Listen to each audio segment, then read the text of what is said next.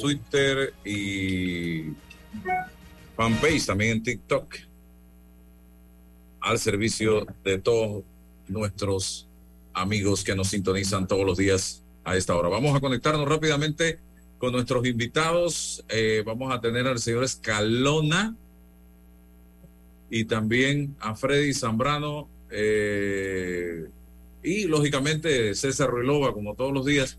Y los jueves está con nosotros David Sayet Torrijos. Gracias a todos por estar aquí. Antes de entrar con Freddy, eh, César y David, eh, vamos a preguntarle rápidamente al señor Claudio Escalona, que es precisamente uno de los dirigentes eh, del movimiento de jubilados en el país. ¿Qué es lo que está pasando con los jubilados actualmente que han estado movilizándose? Los he visto mucho en los medios de comunicación. Bienvenido, señor Escalona. Prenda la cámara, el micrófono y lo escuchamos.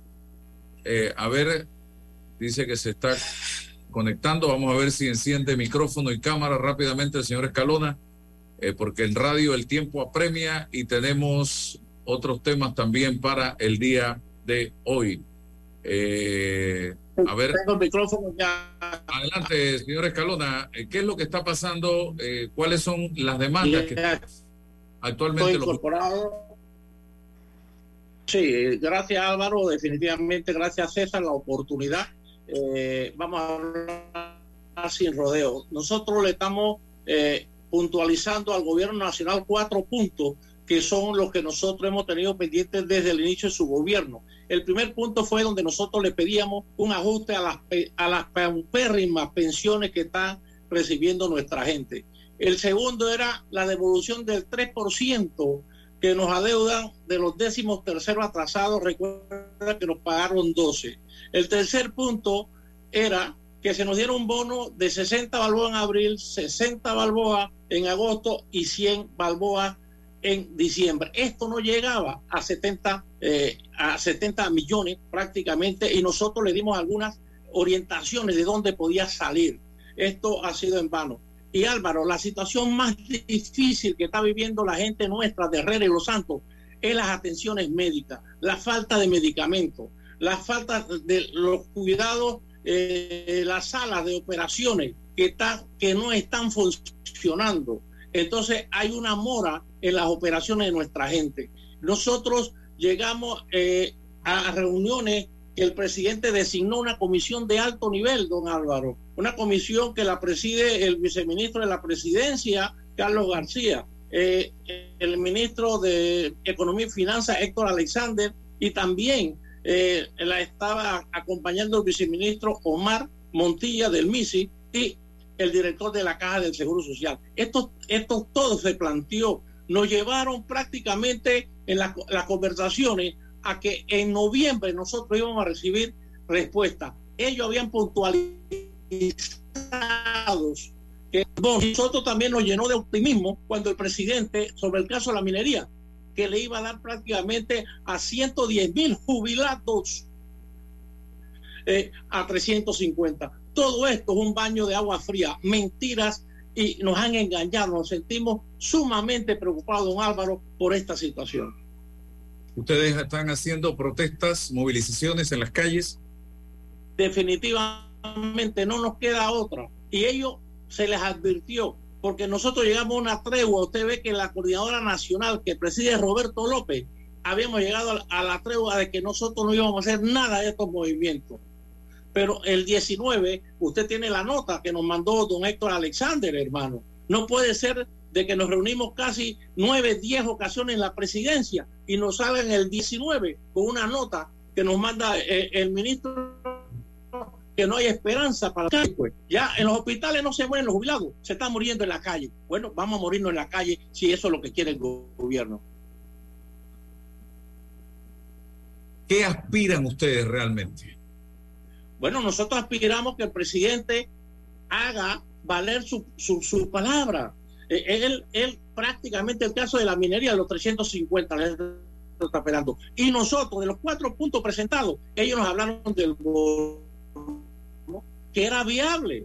Y si usted mira, mira el excedente 400 y tantos millones, si lo saca solamente del canal, ahí sobraban, le quedaban 300 30 millones para que ellos pudiesen utilizarlos en su presupuesto. También le hablamos de la fibra óptica, que es un engaño. La ley 51 establece, ahí nadie ha dado un real.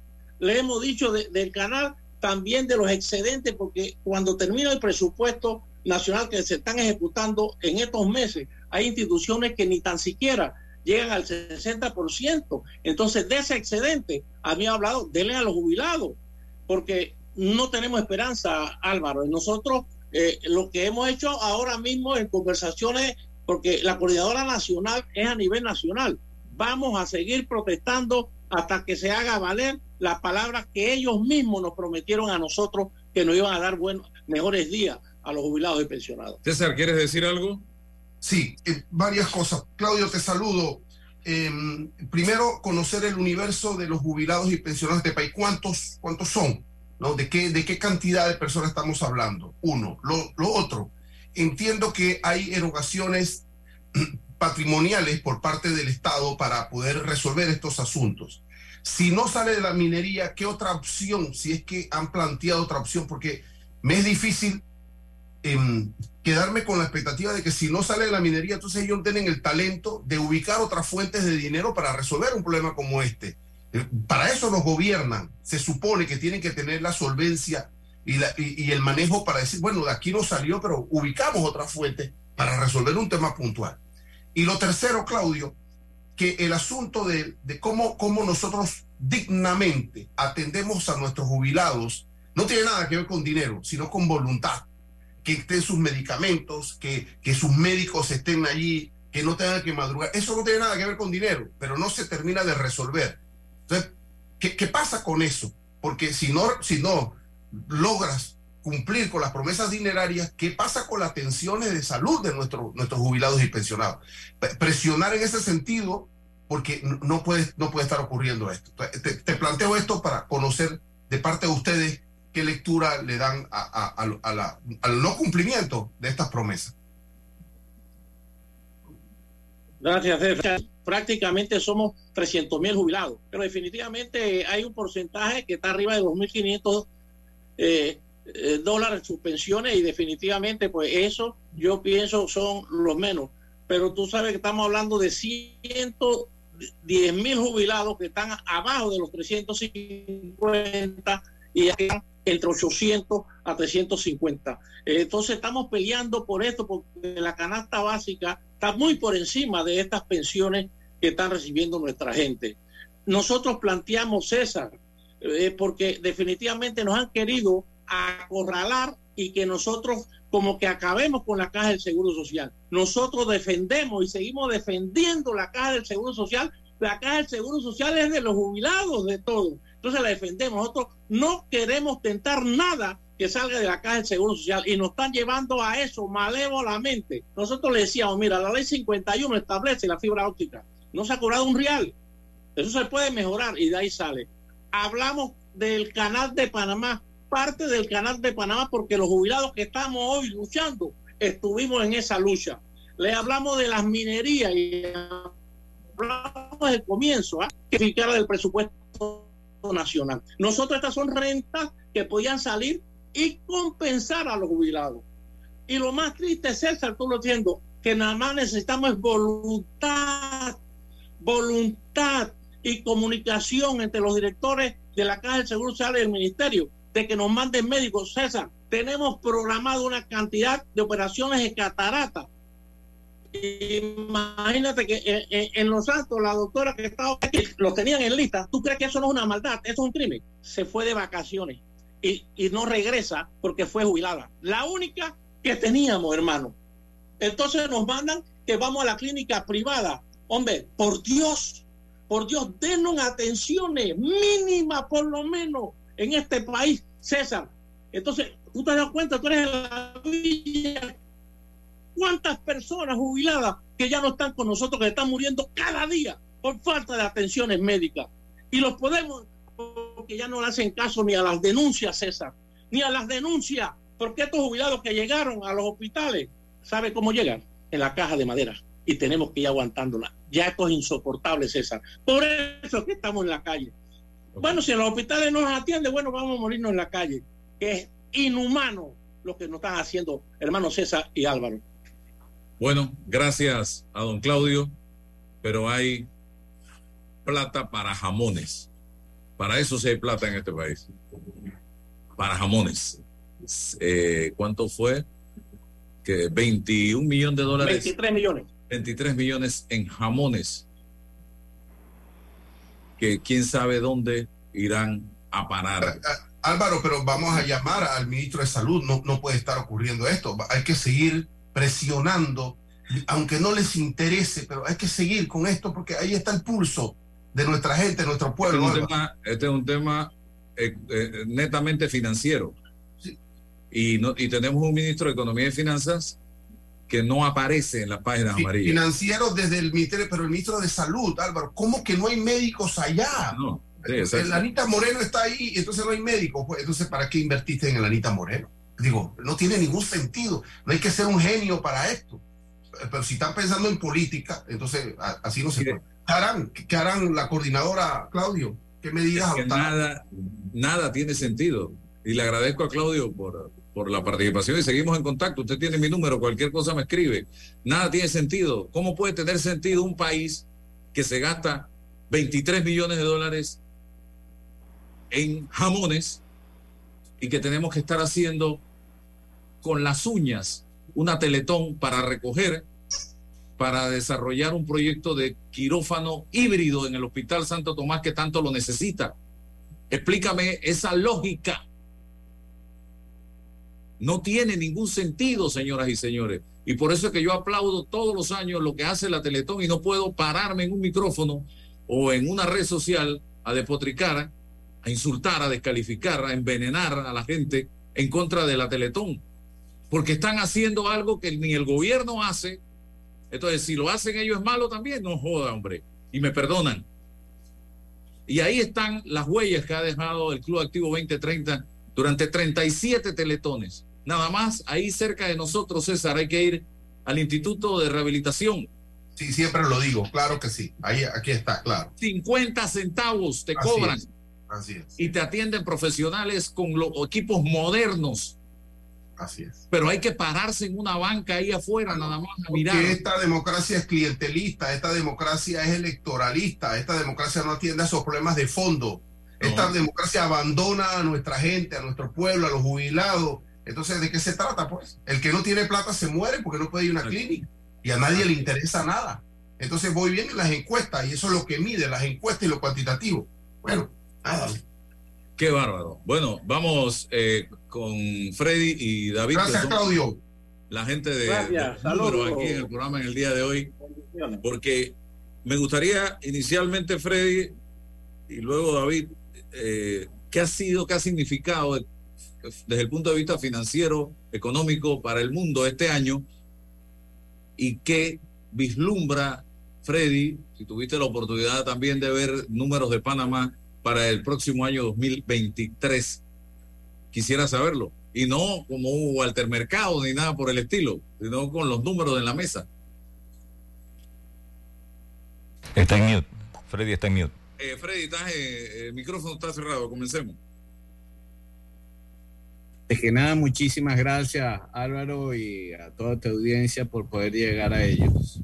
A ver, eh, 2022 fue un año de muchos retos, muchos eh, aspectos donde la economía había que empezar a abrir los ojos y sincerarse de una situación que venimos eh, acusando las consecuencias de lo que fue una pandemia y una cantidad de estímulos que ya hemos citado anteriormente como irresponsable o exagerada para abordar eh, esa situación.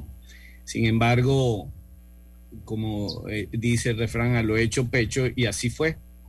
Eh, hubo temas también electorales en Estados Unidos y, eh, y, esto es algo, es un mal que lamentablemente ocurre en, en un sistema donde se basa cuando vienen momentos electorales en tratar de ganar como clientes o ganar popularidad a base de ayudas y esas ayudas muchas veces tienen facturas inclusive mucho más grandes y más costosas de lo que hubiese sido haber enfrentado una situación complicada. No estoy diciendo con esto que tal vez el COVID fue una situación normal, obviamente que fue algo mundial y generalizado y sumamente fuerte y complicado, pero que de alguna forma la forma como se abordó, pienso que fue exagerada con el paso del tiempo. Y, y, aquí yo creo que sí hay una gran similitud en cosas, ¿no? Porque cuando tú tratas de subvencionar algo en vez de hacer un, subsidio temporal, hay una gran diferencia. Por ejemplo, la conflictividad en Panamá ocurrió y traté de eh, eh, buscar un poquito de, la historia y de cómo ha sido el desempeño de Panamá. Ustedes vienen acostumbrados a un ritmo de crecimiento bastante alto desde hace 30 años cuando te da un, una tasa de crecimiento al año de 5.73 aproximadamente. Cuando uno ve eso en la historia, uno dice, este país ha lidiado con relativamente pocas crisis o, o con un, mejor dicho, con un periodo de, de bonanza bastante largo. Ahora vamos a, una, a un momento sumamente complejo. ¿Por qué? porque viene una recesión global y eso ya no es secreto para nadie. Está tan anunciada y tan dicha, tan cantada por todos los economistas que es ya casi un consenso. Pero aún no acaba de llegar. Viene con retraso. Y este retraso viene porque hasta cierto punto tratan de maquillar lo que va a ser algo sumamente fuerte a, que políticamente no me castigue y lo ya, trato de llamar aterrizaje suave, eh, trato de eh, ir eh, demorando situaciones que tengo que hacer, pero para que de alguna forma no me afecte económicamente la popularidad de la mayoría de las personas que me eligen a la hora de eh, un proceso político. Panamá enfrenta elecciones en el año 2024. Y es esto que escucho de los jamones me trae muchas similitudes, con, lamentablemente, con mi país de origen, que es Venezuela. Eh, esa, esas políticas que de alguna forma tratan de apaciguar la conflictividad o la realidad de un momento donde deberías estarte preparando para una situación difícil, no es lo que se ve en la voluntad de las personas que están gobernando. Y cuando eso pasa, estamos en el peor de las situaciones. Alto endeudamiento, proyecciones a futuro de la contracción en los ingresos, altas tasas de financiamiento, que vienen con demora para Panamá porque se están recién tomando en Estados Unidos, pero no tengas la menor duda que esto se va a sentir también allí. Cuando entonces eso venga, ahí estuve viendo que a ustedes les hace falta una ley para tratar de consolidar bancarrotas o quiebras. Eh, y de alguna forma eso es una realidad que van a tener que enfrentar muchos panameños cuando los costes de financiamiento se les suban de una forma importante y caigan los ingresos. Entonces, eh, este panameño que vive con sus tarjetas de crédito altamente endeudadas en estos momentos y que ha visto como las tasas de interés le van mermando su, su, lo que obtiene del trabajo, en un momento en que todavía el desempleo no ha, no ha sido la, lo que va a venir, pero va a llegar. No tengan la menor duda, Álvaro, de que el desempleo se va a sentir a nivel mundial y se va a sentir de alguna forma fuerte, porque las medidas que, económicas que se tomaron en Estados Unidos, llevando la tasa de 0 a 4.25, estamos hablando en menos de un año que no ha pasado nunca, ni siquiera en los años 70, cuando la inflación era tan fuerte en los Estados Unidos, se tomó a ese ritmo o a esa velocidad. Estamos hablando que todas estas medidas se hicieron en menos de un año. Entonces te voy a poner un ejemplo sencillo. Estamos como la persona que se tomó una botella de whisky y se la tomó en un minuto. Se va a embriagar. Le guste a la gente o no. Eso es lo que va a pasar en la economía. La economía va a entrar en recesión. Ya te lo están indicando los diferenciales de tasa que hay entre el corto plazo y el largo plazo. Bien, David. Bueno, definitivamente creo que un muy buen diagnóstico del colega Freddy, a quien le damos saludos muy especiales. Bienvenido nuevamente. creo que ha hecho un diagnóstico eh, muy atinado, coincido prácticamente con todo, con excepción de la analogía, porque la, el, la, la botella de licor que se tomó la economía mundial, se la tomaron en la etapa de, de, de los excesos monetarios que hubo en el 2020, 2021. Ahora lo que viene es la resaca. Entonces, eh, obviamente, eh, ya la fiesta pasó y ahora lo que viene es, la fase dura y que, y que lamentablemente, eh, bueno, yo sí creo que lo que pasa es que Panamá ya sufrió una, una recesión profunda en el 2020, 2021 y aunque esto nos va a afectar, obviamente ya hay una buena cantidad de proyectos y de inversiones que ya sacudió hay una cantidad de empresas que quebraron, o sea, en, este periodo mundial, cuando entre, tan siquiera las empresas panameñas van a entrar mucho más eh, ligeras, la María han recortado personal, han tomado medidas, la mayoría de los proyectos débiles quebraron y la mayoría de las empresas eh, que, no soportaban también quebraron. Entonces, obviamente, aunque esto nos va a afectar, sí eh, estamos entrando con una cantidad de, de, procesos y proyectos saneados. Algo muy importante es que las tasas de interés, por ejemplo, la tasa de interés interbancaria a tres meses en el mercado local, y anoten aquí los que sigan acá, que estuvo al principio del año, estaba en por debajo del 2%, ya está en 6.1%.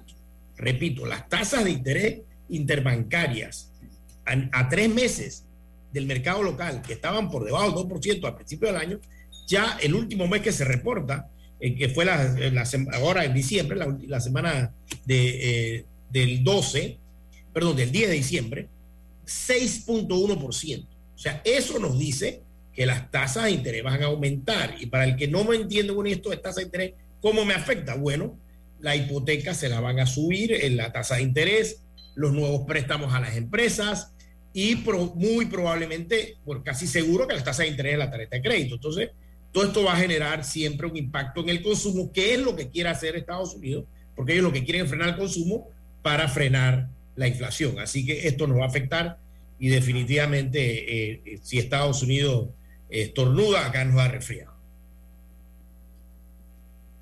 Micrófono, Freddy. Sí, a ver, eh, inclusive algo que es importante, ¿no? quien está materializando los excedentes que pueden venir de, del presupuesto tiene que ser muy inteligentes en su ejecución. Eh, la conflictividad en Panamá arrancó en julio, correcto. Justo en el momento en que en junio el petróleo tocaba su punto, su punto más alto creo que en una conversación informal que tuvimos, Álvaro, cuando eso recién pasaba, yo te mencionaba que de alguna forma los subsidios no se pueden convertir en subvenciones, porque después quitar esos subsidios hace muy, muy, muy difícil la situación. Hoy en día el petróleo está mucho más bajo que cuando se tomó esa medida, pero ahí sigue la subvención. Entonces, cuando tú los dineros que te tienes como para poderle hacer frente a una situación complicada, no los aprovechas o no los pones a trabajar de la forma adecuada, entonces probablemente lo que estás es despilfarrando una situación momentáneamente que te va a llevar a peores males en el momento que tú lo necesites. Entonces, yo sí creo que el 2023 viene con una gran cantidad de carga social con una gran cantidad de conflictividad y sobre todo en un año electoral puede hacer el, gobierno para de alguna forma recortar eh, presupuesto, eh, tratar de eh, tener herramientas para poder paliar un poco la crisis. Entonces, yo sí creo que va a ser importante el 2023 y un consejo que le trato de dar a, las personas, al panameño, a ese, a ese que todos los días sale en buscar su jornada diaria, en buscar de alguna forma sus ingresos, es trate en estos momentos de no consumir en lo que no es necesario. O sea, traten de, eh, como quien dice, arroparse hasta donde le da la cobija en este momento, porque no estamos en un momento de eh, seguir metiéndole mano a las tasas de ahorro. Cuando tú ves eso, eso es un fenómeno que está ocurriendo no solo en Panamá, sino en todo el mundo la tasa de ahorro viene disminuyendo de una forma dramática en los Estados Unidos. Y cuando uno ve el crédito subiendo de una forma también eh, muy fuerte, entonces la gente lo que está haciendo es recurriendo a mayor deuda en un momento que el coste de financiamiento es mucho más alto. Entonces, eso es la fórmula perfecta para una quiebra. César. Sí, eh, eh, gracias, Freddy, eh, por las reflexiones. Yo siempre he dicho que desde la economía están los datos y desde la política están los relatos. Entonces se supone que un buen administrador político tiene que analizar, reflexionar sobre los datos que le otorga la, macroeconomía para ser un buen administrador. Pero hay un divorcio total, y no con nuestros políticos en Latinoamérica y quizás en el mundo, excepcionando las sociedades desarrolladas, que entienden esta lógica. Pero ¿qué hacer con ese divorcio? Porque pudiésemos seguir reflexionando las tasas, eh, de, cómo usted está fiscalmente, cuántos son los ingresos, eh, cuál es el músculo de su economía, pero cuando ya tenemos eso y nos corresponde administrarlo, gestionarlo, lo que acaba de ocurrir, pues como usted tiene a ciento y pico mil de jubilados que no los atienden, que no les garantiza a usted una, una, una, eh, eh, una edad eh, o, pues una vejez digna, ya no, es, no tiene nada que ver con la economía, tiene que ver con eso, con esa posibilidad de que el administrador haga, haga, haga coherente el relato con los datos. Y me meto en la política y lo saco de la economía para entrarlos en la política. A ver, yo, yo, yo, diría que la principal responsabilidad la tiene cada panameño en el 2024. Y si no estás de acuerdo cómo se viene conduciendo el país en, materia económica, definitivamente que eso debe ser un planteamiento que debe estar en la agenda del próximo eh, de la próximo gobernantes para Panamá, porque en esa reflexión de cada una de las personas está que le dé su voto a la persona más capaz y no el que me venga a regalar unos jamones o de alguna forma me subsidie la gasolina. La gente tiene que entender de que de alguna forma con una administración responsable de todo un país es que los grandes países se construyen y progresan. Porque en los momentos en que debo ser comedido, que debo ser austero, que de alguna forma eh, yo debo ser recatado, yo más bien trato de ignorar la situación y decido que me voy a dar un lujo y que porque no quiero estar deprimido, me gasto todo el dinero que tenía, eso no es de alguna forma responsable. Yo pienso mejor, que... Mejor tomes una pastilla y no se gaste todo el dinero. Sale más barato. Así es. Sí, pero, pero no le podemos dar todo el peso al ciudadano, Freddy pero de, ustedes va a depender quién escojan como el próximo gobierno. Ni hablemos de esa parte, porque eso, está complicado. Entramos en un debate sobre la libertad dentro de la democracia y la democracia real. Está sojugada por todo este clientelismo histórico y estas estructuras y estos lazos que hacen que la gente piense y crea que tiene libertad, pero está condicionada. Y eso no es una excusa, es una realidad, Freddy, en nuestros países. Sigue sometida César, César, te entiendo perfectamente, pero a ver, es que me duele decirlo, pero como venezolano ustedes deberían de ver el ejemplo, ver lo que ha pasado. De verdad que a mí me llena de angustia ver cómo toda Latinoamérica no, no, no aprende de los errores de otros países y, y lamentablemente, bueno. Ahí está eh, Perú, mira Perú lo que está ocurriendo hoy en Perú. No, es horrible. No, y aquí eh, César, Freddy y David, ustedes César y David son testigos. Aquí la gente se está matriculando con el discurso de te voy a meter plata en el bolsillo si llego a gobernar. Aquí la gente se está matriculando con el discurso de que te voy a dar mochilas, te voy a dar computadora a los niños, te voy a dar y te voy a dar y te voy a dar. Pero yo no sé de dónde se lo van a dar, porque el próximo gobierno que llegue a partir del 2024, la gente tiene que entender que va a tener que hacer magia para poder administrar este país cumplir con las prioridades básicas, porque el, no es el país ni el mundo que tuvimos en el año 2009. Eso es lo que la gente tiene que entender. En el quinquenio 2009-2014 estábamos arropados bajo otras condiciones, otra situación mundial, otra situación nacional. Incluso estábamos en la construcción de la ampliación del canal. Había dinero. Nos enfrentamos a partir del 24 con una coyuntura totalmente diferente y venga quien venga, no va a poder hacer eso que se está hablando de darte plata, de prácticamente llevarte la quincena a la casa sin que vayas a trabajar.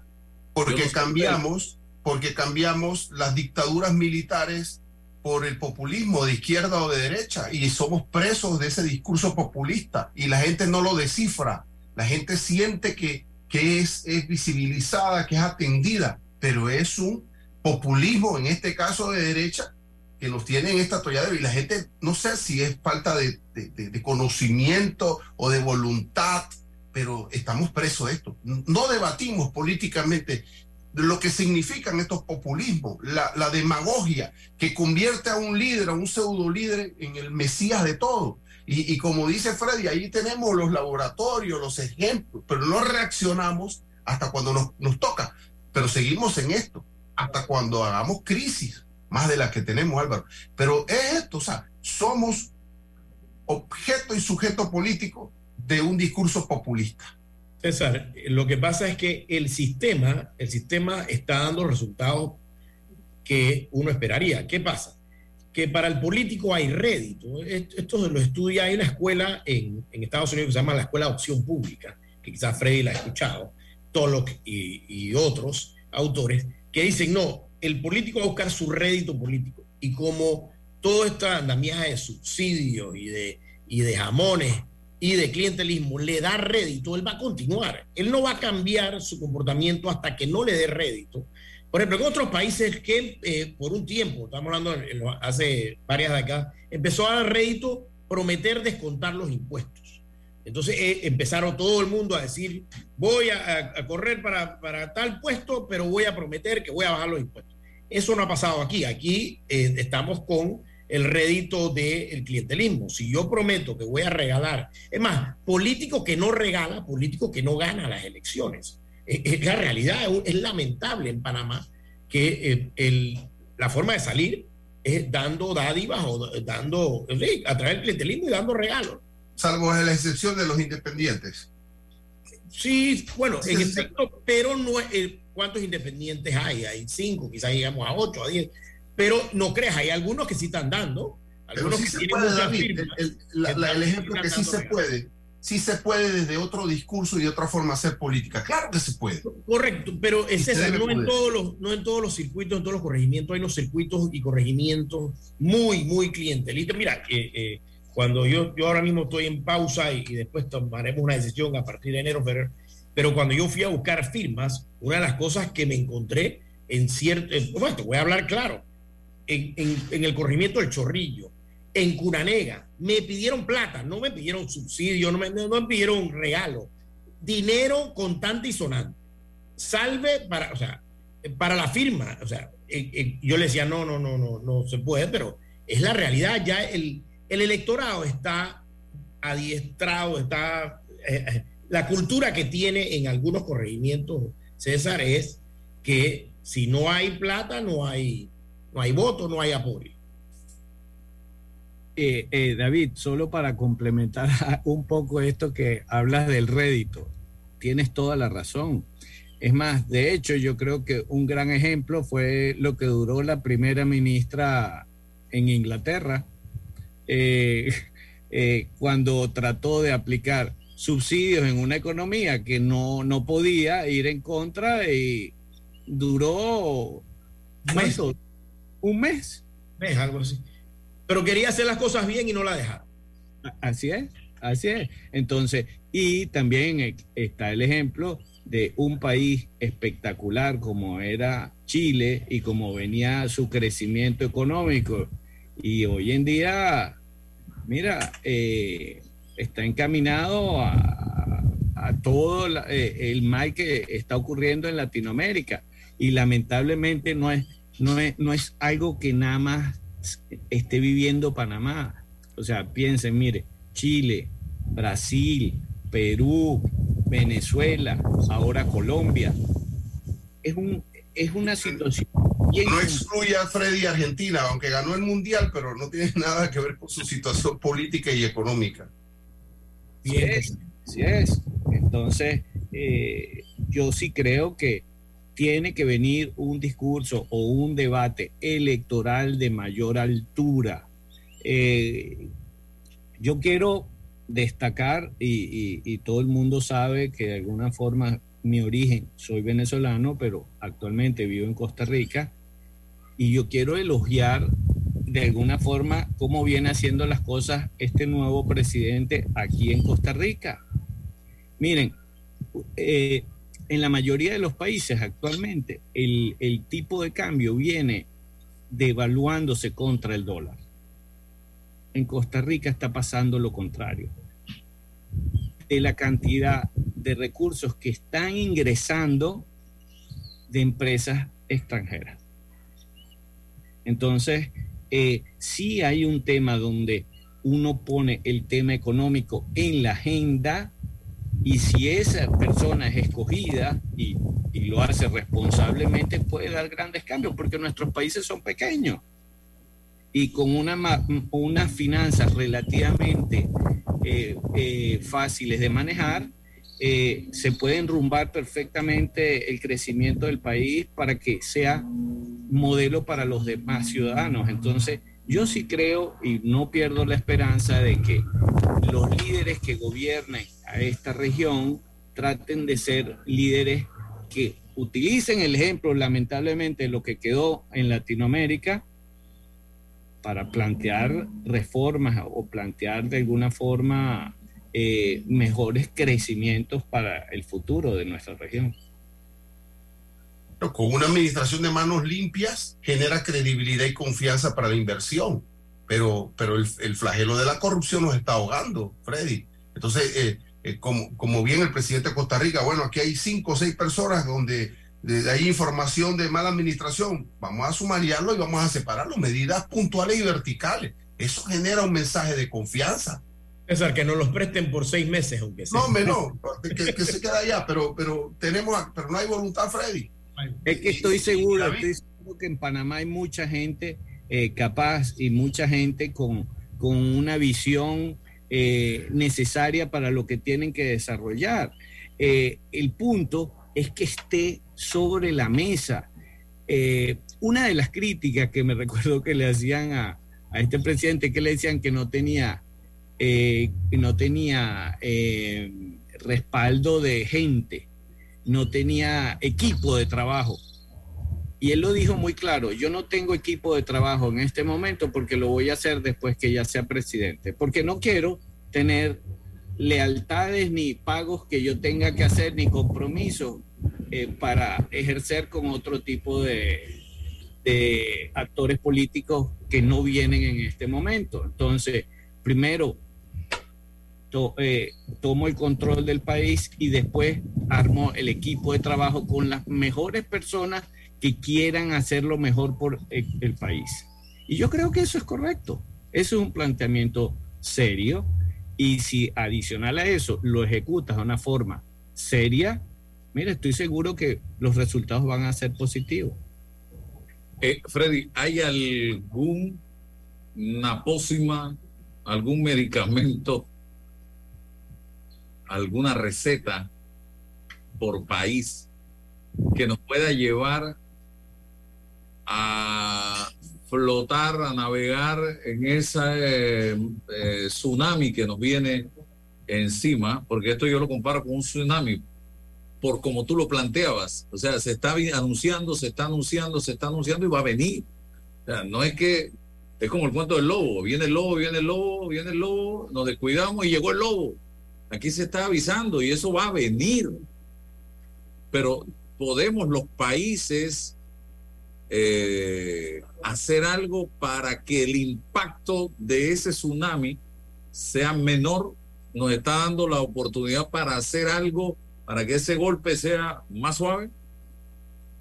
Bueno, eh, eh, a ver, no es una receta como tal, porque cada país tiene su, su, su, sus problemas individuales eh, y tiene sus sociedades con desigualdades que tienes que, que entender y aprovechar o de alguna forma ayudar. Lo que sí pienso es que si tú quieres plantear ayudas sociales, se la hagas llegar al que la necesita. No se la hagas llegar a todo el mundo porque no todo el mundo la necesita. Un caso de eso es la gasolina. La gasolina le llega a todo el mundo, la ayuda. Esa ayuda no sé si sea sostenible o no para Panamá. El punto es que te estoy diciendo que te van a ingresar menos recursos para el 2023 eh, y tú tienes elecciones. Entonces, de alguna forma comienza a hacer tus recortes con políticas de alguna forma de menor gasto de, del gobierno para que puedas tener los recursos, porque si no te va a llegar, es como el que no estudió para un, examen. En el momento en que te llega presentar el examen, vas a salir mal. Entonces, si no te preparas, lamentablemente vas a salir mal. Eso es algo que está de, de, anteojito. Entonces, eh, viene con retraso para nuestros países porque así se mueve la dinámica mundial, pero tú tienes que ver lo que está haciendo Estados Unidos. Yo te pregunto, ¿cuánto es la tasa de inflación de Panamá? 1.6%. ¿Y tú y quién se lo cree? bueno, ni hasta la de Estados Unidos está subvalorada. Estoy de acuerdo, pero eh, no es uno. No, siete. siete, siete. Exactamente, estamos hablando de siete eh, y todos la dudamos. Entonces, obviamente que uno tampoco es. Entonces, eh, mientras no empecemos por sincerar eso, nos aleja mucho o nos distancia mucho de la receta que yo tengo que tener sobre la mesa como país. Esas son mis reflexiones. Yo no quiero. Y, mira lo que leo hoy, eh, David. Panamá ocupa el quinto lugar de las ciudades más costosas para vivir en América Latina. Y ustedes Pero, hablando de inflación. Pues la inflación es de uno. Entonces, ahí es donde yo te digo que. Congruencia. Exactamente. Total. Mire, eh, el desempleo en Estados Unidos, para que tengan una idea. ¿Cómo se controla el desempleo? La gente cree que lo que se vivió en el 2022 fue lo peor. ¿Por qué? Bueno, porque todos los mercados están negativos. No, no, todavía el empleo está en 3.7. Eso es una política de pleno empleo. Entienda la gente que la inflación no se va a combatir con pleno empleo. Cuando las empresas empiecen a votar personal porque sencillamente tiene que haber una depuración que gracias, como decía David, ya ha empezado a ocurrir en Panamá, pero entiendan que en Estados Unidos no ha empezado y que la globalización está presente, les guste o no, porque hay compañías americanas que operan en Panamá. Cuando esas compañías americanas vean que sus márgenes de beneficio van disminuyendo y que sencillamente los costos de financiamiento son mayores, no queda otra que sencillamente si quieres que la empresa permanezca a flote, es despedir personal. Y eso es exactamente lo que está induciendo la Reserva Federal. La Reserva Federal quiere que haya menor consumo. Entiendan, y menor consumo va a ser menos tránsito en Panamá de, mercancía que entra por el canal. Entonces, lo que yo quiero decirles es, vean, abran los ojos, porque la inflación no es el 1%. La eh, tienen un problema que no está sobre la mesa, que es la inflación, cuando debería ser el principal problema, cómo van a enfrentar la inflación y segundo, el alto nivel de endeudamiento. Entonces, son cosas que tienen que estar sobre la agenda y sobre todo sobre la agenda electoral. Porque tú no vas a pagar la tarjeta de crédito con un jamón. No. David, cierra, que ustedes tienen que ir. Sí, me tengo que ir. Bueno, Freddy, de verdad que has hecho un diagnóstico muy, muy atinado y eh, nos queda el, lo que Freddy está hablando, no lo vamos a poder inclusive ver en cuanto a tanto el desempleo como la inflación en Panamá, porque ahora el INEC está, como debió hacer hace unos años, está inmerso en el censo. Cuando el INEC eh, se mete en el censo, el Instituto de Estadística de Panamá se mete en el censo, obviamente ya eh, no va a haber encuestas de desempleo por un tiempo, porque obviamente todo está enfocado al censo. Y sabemos que las cifras de inflación en Panamá hay un problema estadístico ahí. Yo lo detecté otro día, podemos hablar largo, pero eh, eh, en efecto la inflación en Panamá es baja, definitivamente, pero no es la que está reflejando el Instituto Nacional de Estadística y Censo. Así que yo creo que el mensaje de Freddy muy claro de que, pero yo no lo veo, Freddy, yo no veo es más, busca todas las estadísticas, esas sí las tengo, desde, desde el año 89, siempre el gasto público aumenta en el año previo a las elecciones. Siempre. No ha habido excepción. Y el déficit aumenta mucho más. Así es. Así es. a nivel mundial en toda Latinoamérica. Entonces yo veo difícil, Álvaro y César, de que los políticos se vayan a apretar el cinturón en, el año 2023. Eso no ha pasado nunca. No creo que va a ser esta la primera vez de que alguien se aprieta el cinturón eh, justo unos meses, bueno, vienen las primarias y luego las elecciones generales. No lo van a hacer porque no lo han hecho nunca, sino al contrario. Sí, eh, eh, es más, los dos periodos donde ha habido superávit en Panamá, que fue en el 97 y en el 2007, para el año 98 y 2008 hubo unos déficits tremendos, porque se giró la chequera y entonces obviamente venía el, el, venía el político y es lo que va a pasar ahora. Así que veo difícil que se aprieten el cinturón, la deuda va a seguir creciendo. Pero bueno, Álvaro, yo me tengo que retirar. Sí, les agradezco mucho a todos y a Freddy, César y Álvaro por, el tiempo y, nos vemos el próximo jueves. Bien, gracias, David. Freddy, eh, una reflexión final porque tengo que irme al cambio comercial. Sí, a ver, eh, mucho eh, aplomo al ciudadano panameño responsable que entiende lo que estamos hablando estamos eh, haciéndole un llamado que la persona reflexione en sus finanzas personales, en el nivel de consumo eh, en gastos superfluos en este momento, en cuidar su empleo, en de alguna forma hacer inversiones en instituciones que puedan el día de mañana verse eh, con problemas de solvencia, ¿ok?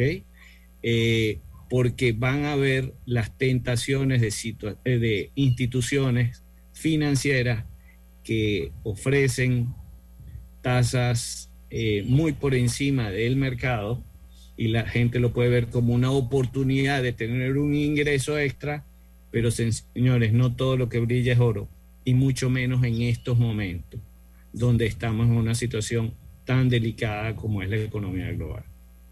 Gracias a Freddy Zambrano por compartir con nosotros esta mañana aquí en este su programa Sin Rodeo. Vamos al cambio. ¿Quieres quedar a la altura con tu familia, tus amigos, tu pareja, tu esposo, tus hijos? Prueba 1820 un café 100% de altura. ¿Sabías que estos censos de cada 2020 tendrán una duración de dos meses? Estos censos serán desde el 8 de enero hasta el 4 de marzo de 2023. Esta debe ser una persona mayor de 18 años que sepa la información de toda la familia y pueda responder por todos ante el empadronador. Así Panamá no se detiene. Hagamos todos de estos censos un éxito. Del 8 de enero al 4 de marzo, ábrele la puerta a los censos década 2020. Panamá, cuenta contigo. Instituto Nacional de Estadística y Censos de la Contraloría General de la República de Panamá. Atrae la emoción con un préstamo personal de Credit Corp Bank y consolida tus deudas. Recibe un bono de 130 dólares con el desembolso de tu préstamo personal. Solicita el tuyo ya al 800-7555 o visita nuestras sucursales. Credit Corp Bank cuenta con nosotros. Conoce a una de las mineras profesionales de Cobre Panamá. Mi nombre es Nancy Melina Lazo Toribio. Todo inició cuando se me presentó la oportunidad de formar parte del grupo de formación. Se me cumplió el sueño, no solamente de ser operadora de equipo pesado, sino que también me dieron la oportunidad de ser entrenadora de uno de los equipos más grandes que llegó aquí a Panamá. De los mayores retos ha sido este, poder hacerlo bien. Sigue la historia de esta panameña en nuestras redes sociales, arroba Cobre Panamá, y descubre por qué Cobre es el futuro. Déjate llevar por la frescura del pollo melo. Panameño como tú. Déjate llevar por la frescura del pollo melo. Variedad y calidad. Melo. Frescura de altos estándares. la calidad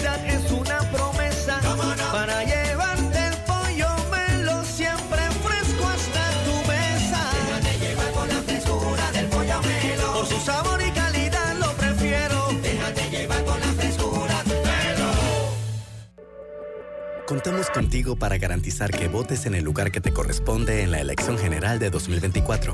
Si cambiaste de residencia, actualízate antes del 5 de enero de 2023. Ingresa a verificate.t.gov.pa para saber si estás actualizado. Si no lo estás, puedes actualizarte en cualquiera de nuestras oficinas en todo el país o también ingresar a tribunalcontigo.com. Tribunal Electoral. La patria la hacemos contigo.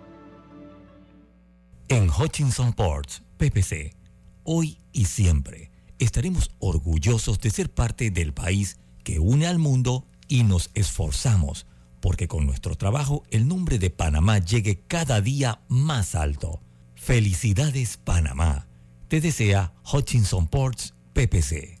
Abre en línea tu primera cuenta de ahorros digital sin complicaciones, de manera rápida y segura, ingresando desde cualquier dispositivo a cajadeahorros.com.pa. Solo necesitas tu cédula y listo.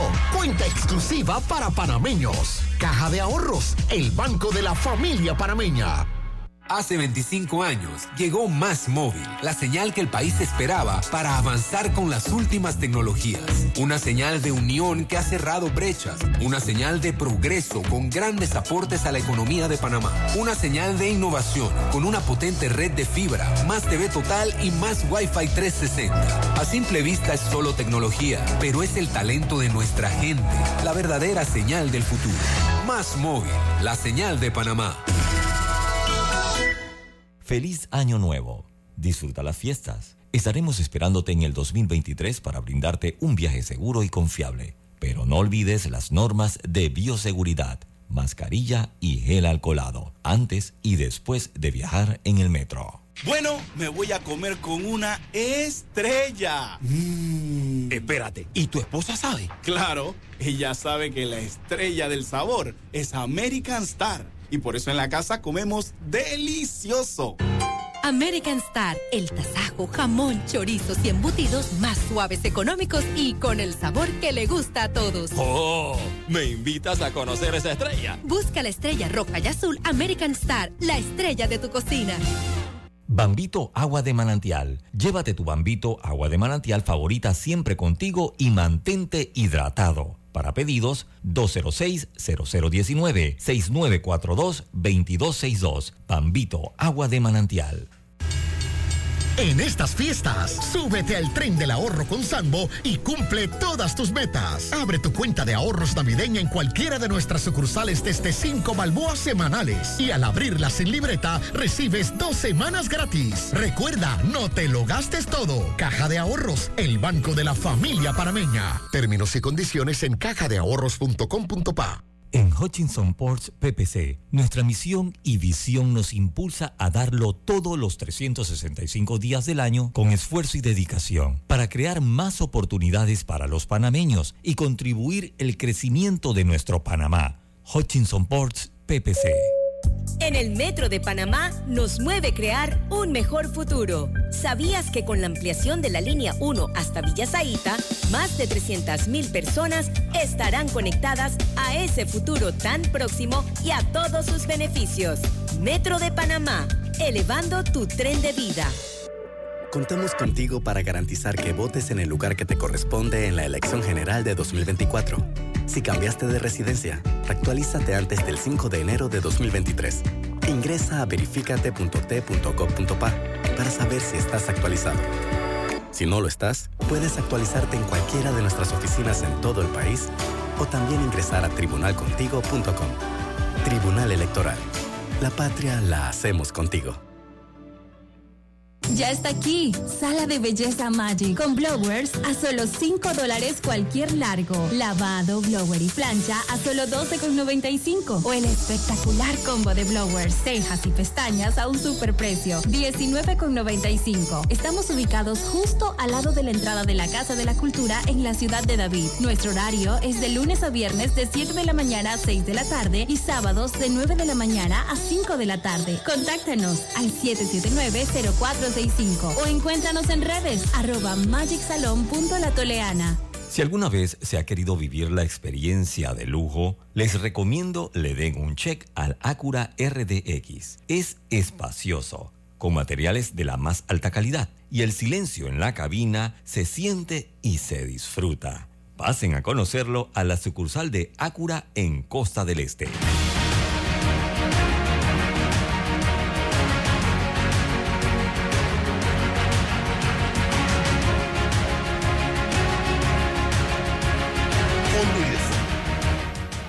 Seguimos adelante ya para despedir, señoras y señores. Extinción de dominio nos queda de tarea para la próxima semana reflexionar sobre el tema, César. Vamos a hacerlo eh, con mucho gusto. Eh, pudiéramos estar haciéndolo eh, el martes o miércoles de la próxima, el miércoles con Raúl.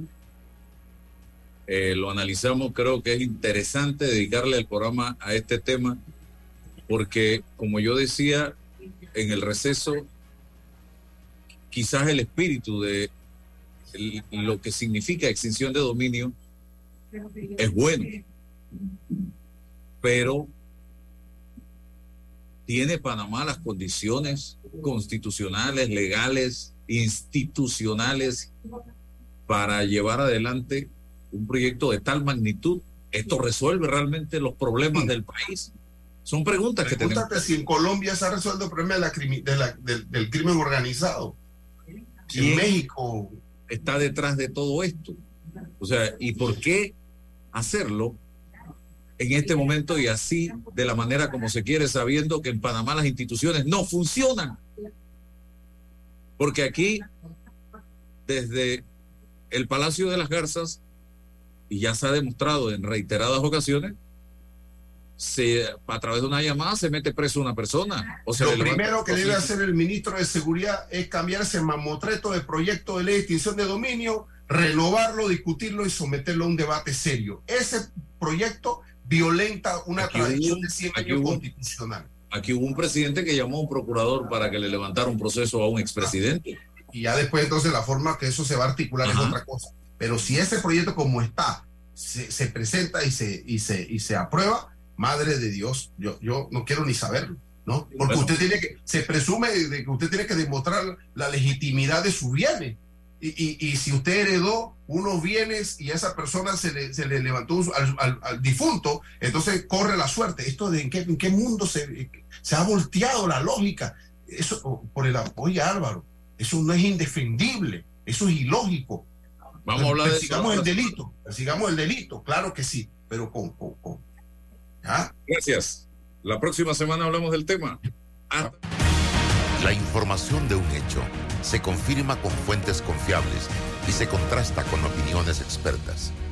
Investigar la verdad objetiva de un hecho necesita credibilidad y total